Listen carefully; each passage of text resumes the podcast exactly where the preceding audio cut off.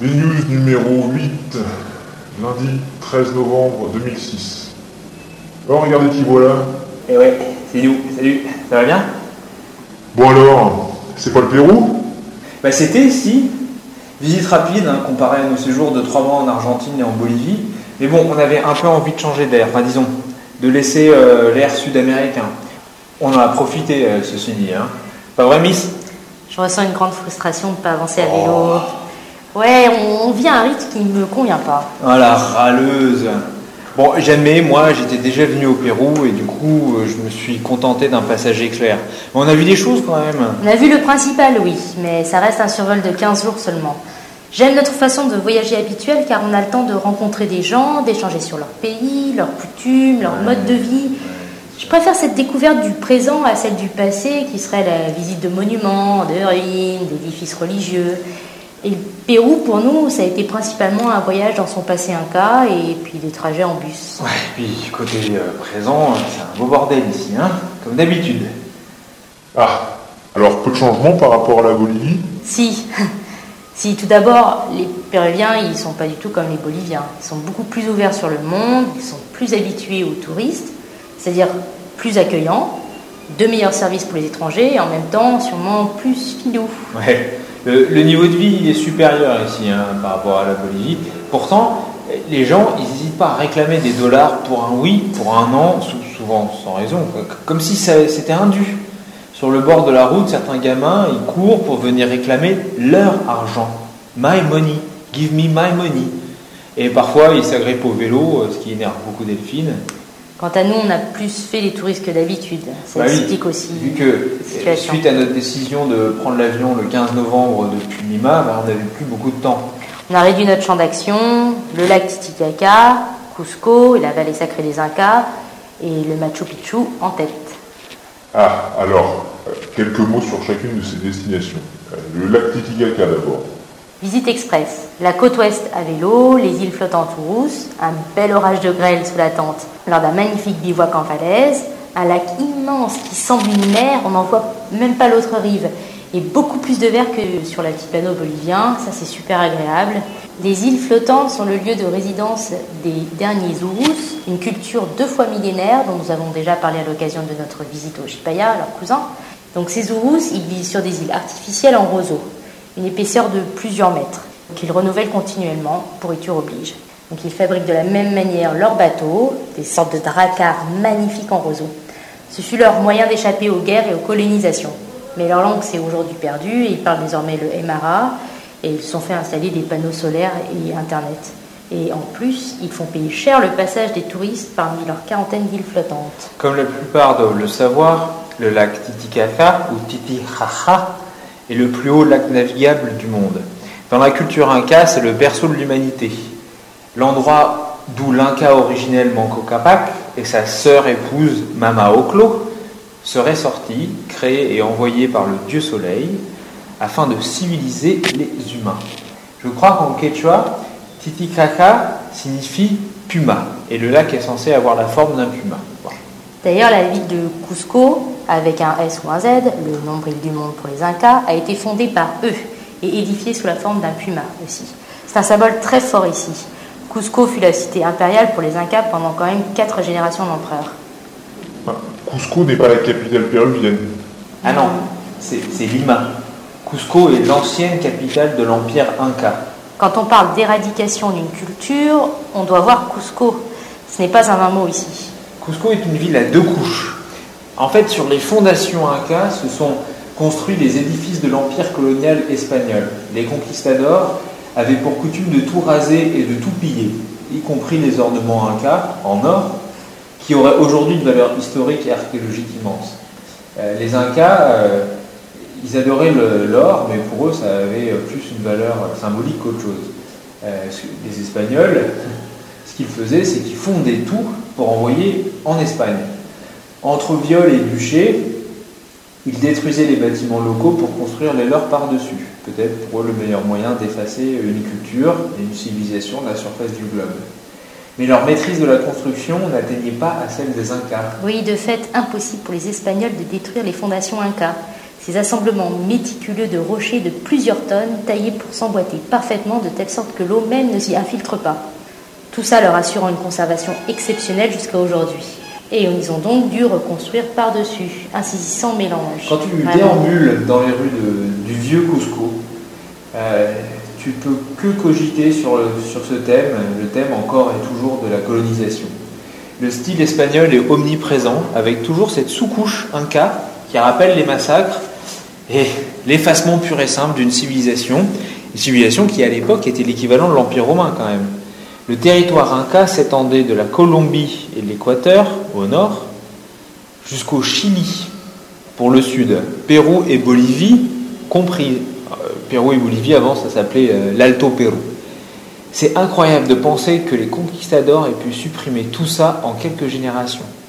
Mais il faut savoir qu'à leur arrivée, l'Empire était déjà euh, en profond déclin affaibli par une guerre fratricide entre deux fils de l'Inca prétendant au trône, l'un légitime et l'autre non.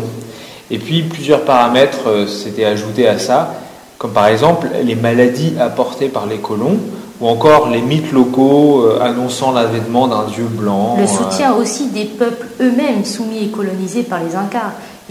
car il ne faut pas s'imaginer que les Incas étaient des anges. Ah bah Ils avaient absorbé de nombreuses peuplades, et ça a été fait aussi bien sûr dans le sang. Ils ne tuaient pas, ils avalaient les autres peuples par divers moyens, embargo sur l'eau, euh, déportation, euh, afin d'en extraire une main-d'œuvre efficace et docile, euh, ainsi qu'agrandir leur domaine. L'arrivée des colons sanguinaires, les marins espagnols qui débarquaient, étaient pour beaucoup des militaires, des repris de justice ou des malfrats. Les a laissés interdits et ils n'ont pas réussi à lutter contre l'invasion. Cusco, c'est un joyau d'architecture, mais autant en colonial qu'antique du coup.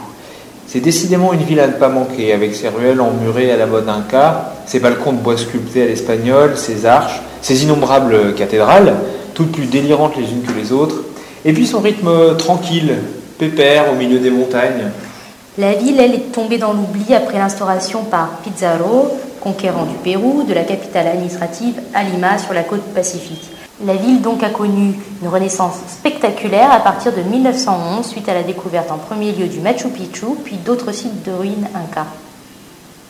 Alors oui, le Machu Picchu c'est quoi? Ah, buena pregunta. En quechua, le terme signifie vieille montagne.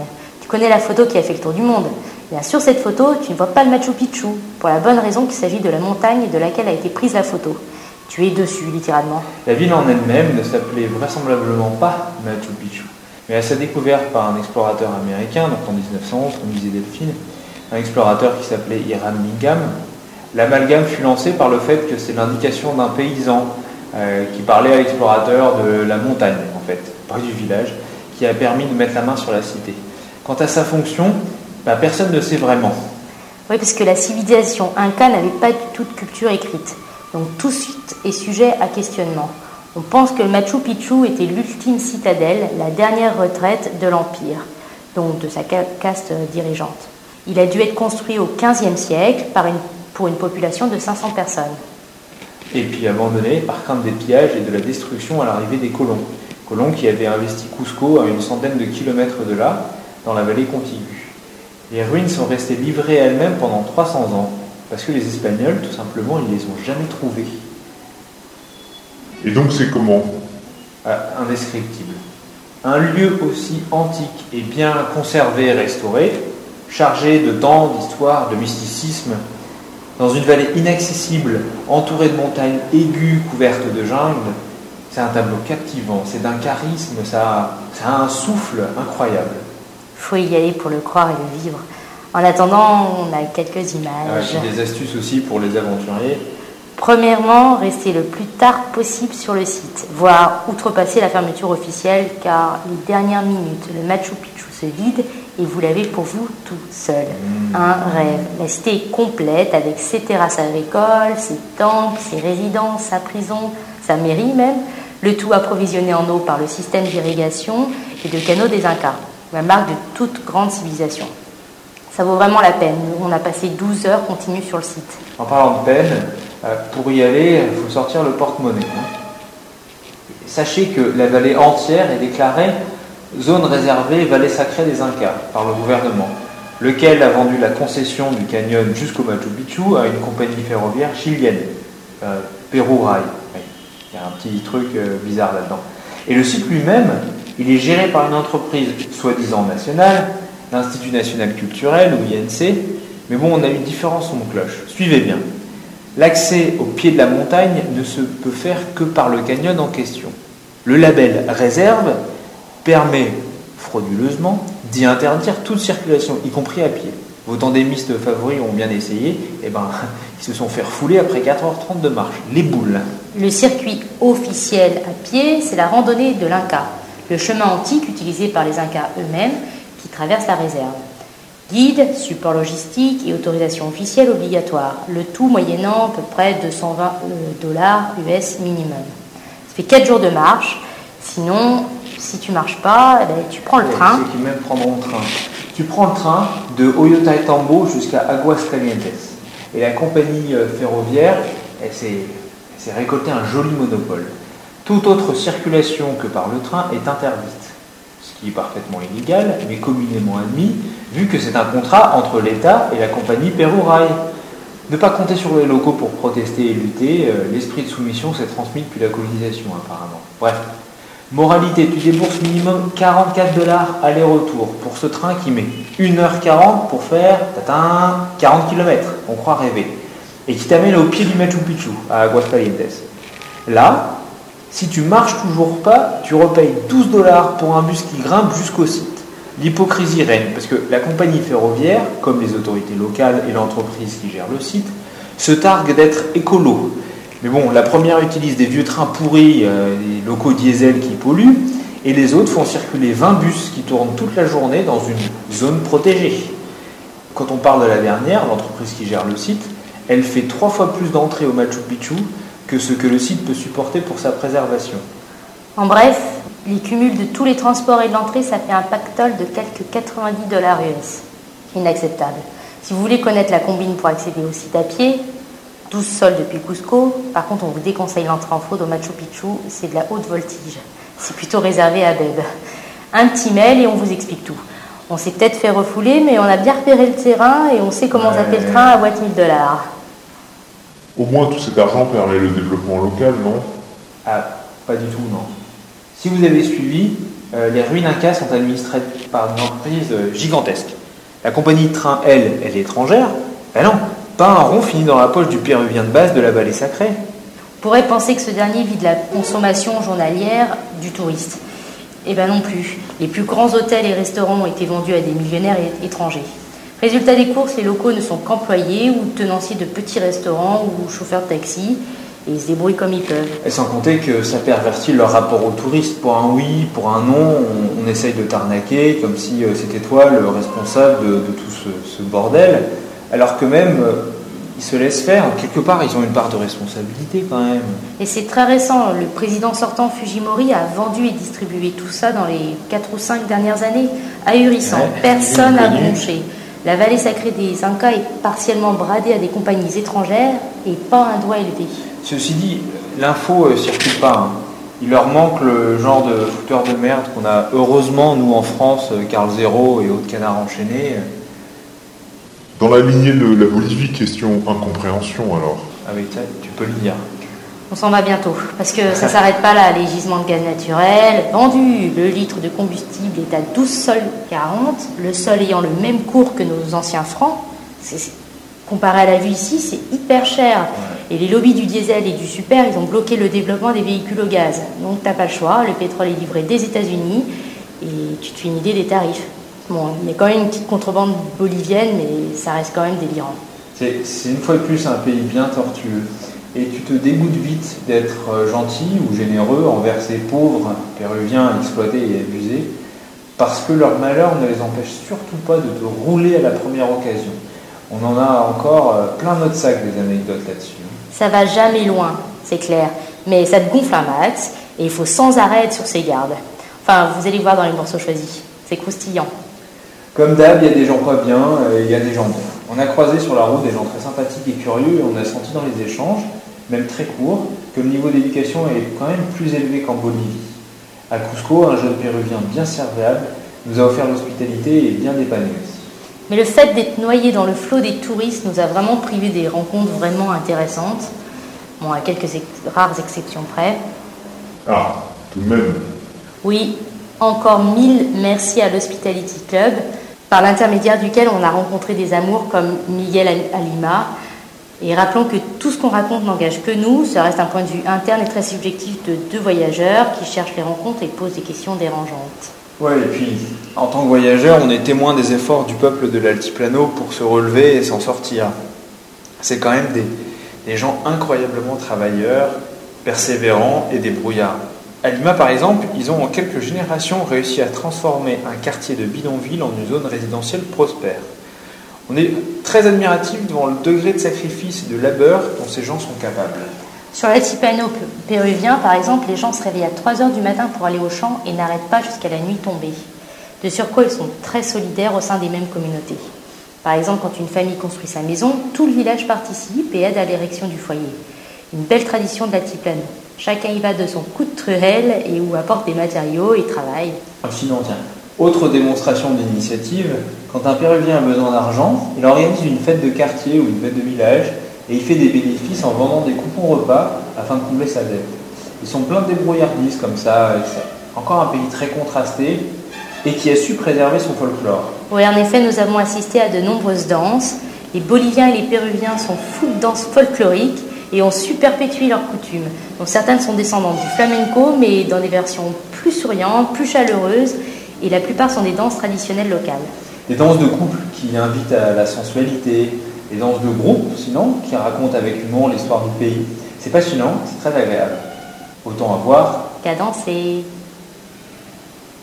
Et maintenant, Maintenant, deux semaines de chantier éco-volontaire ici au Chili pour s'occuper des chinchillas. dans la nature, près de Iapel, à 10 km au nord de Santiago de Chile. Allez, à plus tard les têtes de l'art. des chiffres. À Cusco, 10 sols, soit environ 10 francs pour les vieux ou 1,50€ pour les gens modernes, pour effectuer une superbe réparation de ma chaussure, du beau travail, solide et esthétique, 40 minutes chrono. La pompe elle était complètement ouverte sur un côté. Alors le bon plan, euh, c'est la rue Suecia. Pour le même prix, un menu complet dans la plupart des restaurants de la cité. Qualité et service non garantis, il faut tenter sa chance. 70 sols pour visiter les ruines de Sacsayhuaman, sur les hauteurs de Cusco. Pour les filous, entre les deux entrées officielles, un peu de grimpette permet d'atteindre le site à moindre frais, c'est-à-dire zéro. Deux virages avant la fin de la route, prendre à droite et dans le petit creux, euh, grimper 20 mètres, puis suivre les traces de, de pas vers la droite. Ensuite, euh, éviter les gardes repérables à leurs blousons et leurs radios. 44 dollars US le billet de train entre Ollantaytambo et Aguascalientes, c'est-à-dire pour aller au Machu Picchu.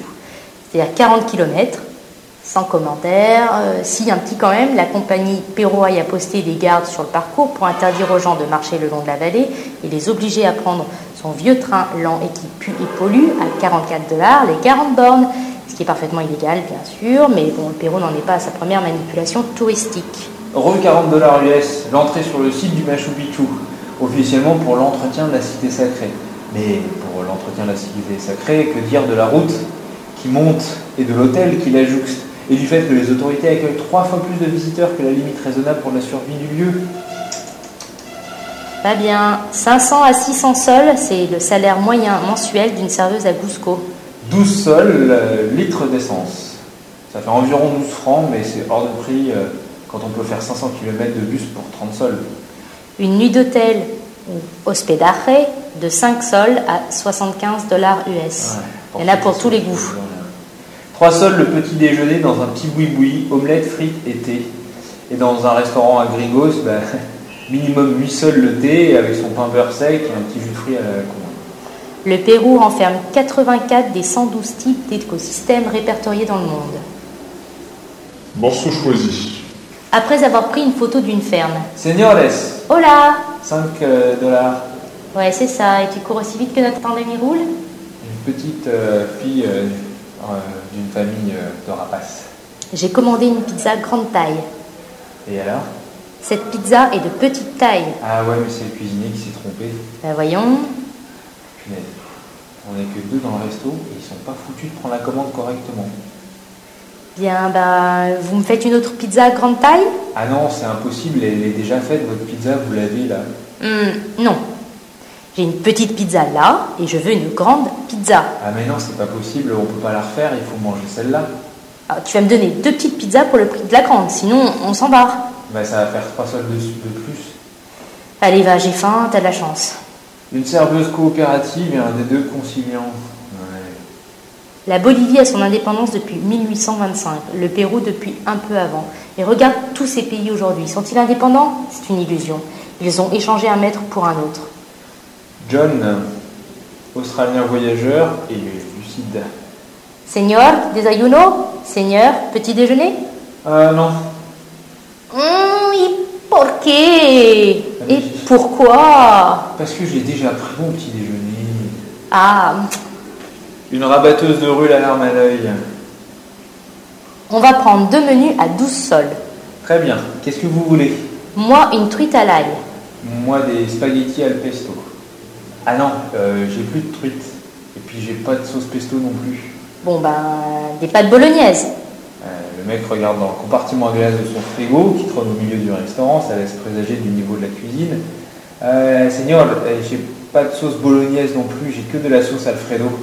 Résumons, sur votre liste de 24 plats, vous avez quoi? Ah bah des pâtes Alfredo. Ok, au revoir. Euh, mais sinon, j'ai peut-être une truite en fait. euh, ouais, je, vais trouver une truite. Je vais trouver une truite. Ouais, mais là, non, euh, au revoir. Le restaurant Chimonway est bien connu de l'équipe de C'est pas le Pérou. Grande gueule, petit nain. Ici, rien n'a changé. Tout a changé. Peut-on prendre une photo avec vous et les lamas? Oui Clique. Merci, tiens, voilà un sol.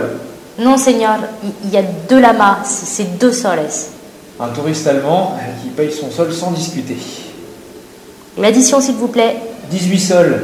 Deux glaces à 8 sols, ça fait 16. Ah, c'est la taxe, Seigneur. Deux sols. La taxe de quoi? Euh, la taxe? Non, c'est 16 sols, point. Bon, d'accord. Qui ne tente rien n'a rien. Bah, t'étais où? Ça fait 4 heures que je te cherche partout sur le Machu Picchu. Bah, mon amour, je suis allée te chercher sur la plus haute montagne que j'ai trouvée. Tu reviens du Machu Picchu? Ouais, et tu étais pas. D'ailleurs, euh, c'était nul, je voyais rien, c'était complètement dans le brouillard. T'es con quand même des fois. Moi, ou quand on aime, on ne compte pas les marches. à table avec John, un Australien rencontré au Machu Picchu et son chauffeur de taxi Victor. Victor, John dit qu'il t'offre une boisson. Merci. Quelle boisson tu veux? Un petit déjeuner. Non, t'as t'as pas compris. Une boisson, Victor. Alors un maté. Euh, un verre d'eau. Non, non, un coca. Le serveur arrive. Donne-moi un petit déjeuner. Non, Victor, si tu prends un petit déjeuner, tu le payes. John t'offre une boisson et c'est tout. Ok. Le gérant arrive avec l'addition. Qui a pris le petit déjeuner? demande le gérant. Pas moi. Tu as pris quoi? Seulement des œufs. Et un jus de fruits? Oui. Et du pain? Oui. Mais c'est un petit déjeuner, ça, non? Oui. Damien s'énerve. Eh ben, Victor, tu le payes ton petit déjeuner. Bah oui, parce que nous, on perd patience avec les Péruviens filous. Et vous vous rendez compte que c'est illégal d'interdire aux gens de passer à pied ou comme bon leur semble et de les obliger à prendre votre train à 44 dollars Non, mais c'est dangereux pour vous de passer à pied. Arrêtez, on fait bien comme on veut, non? Non, mais non, c'est c'est une réserve naturelle. C'est interdit de passer par la vallée? Euh, non. Alors on passe. Euh, faut mieux attendre la nuit, il y aura plus de contrôle. Ah d'accord, je vois le genre. Quelle est la différence entre un flic? Oui, Hermano, je vais te présenter deux amis français et quand tu parleras avec Damien, tu auras l'impression de parler avec moi. C'est incroyable comme on tient le même discours. Notre ami Miguel, au téléphone avec son associé, suite à une conversation approfondie sur la colonisation et la disparition de l'Empire Inca avec des deux.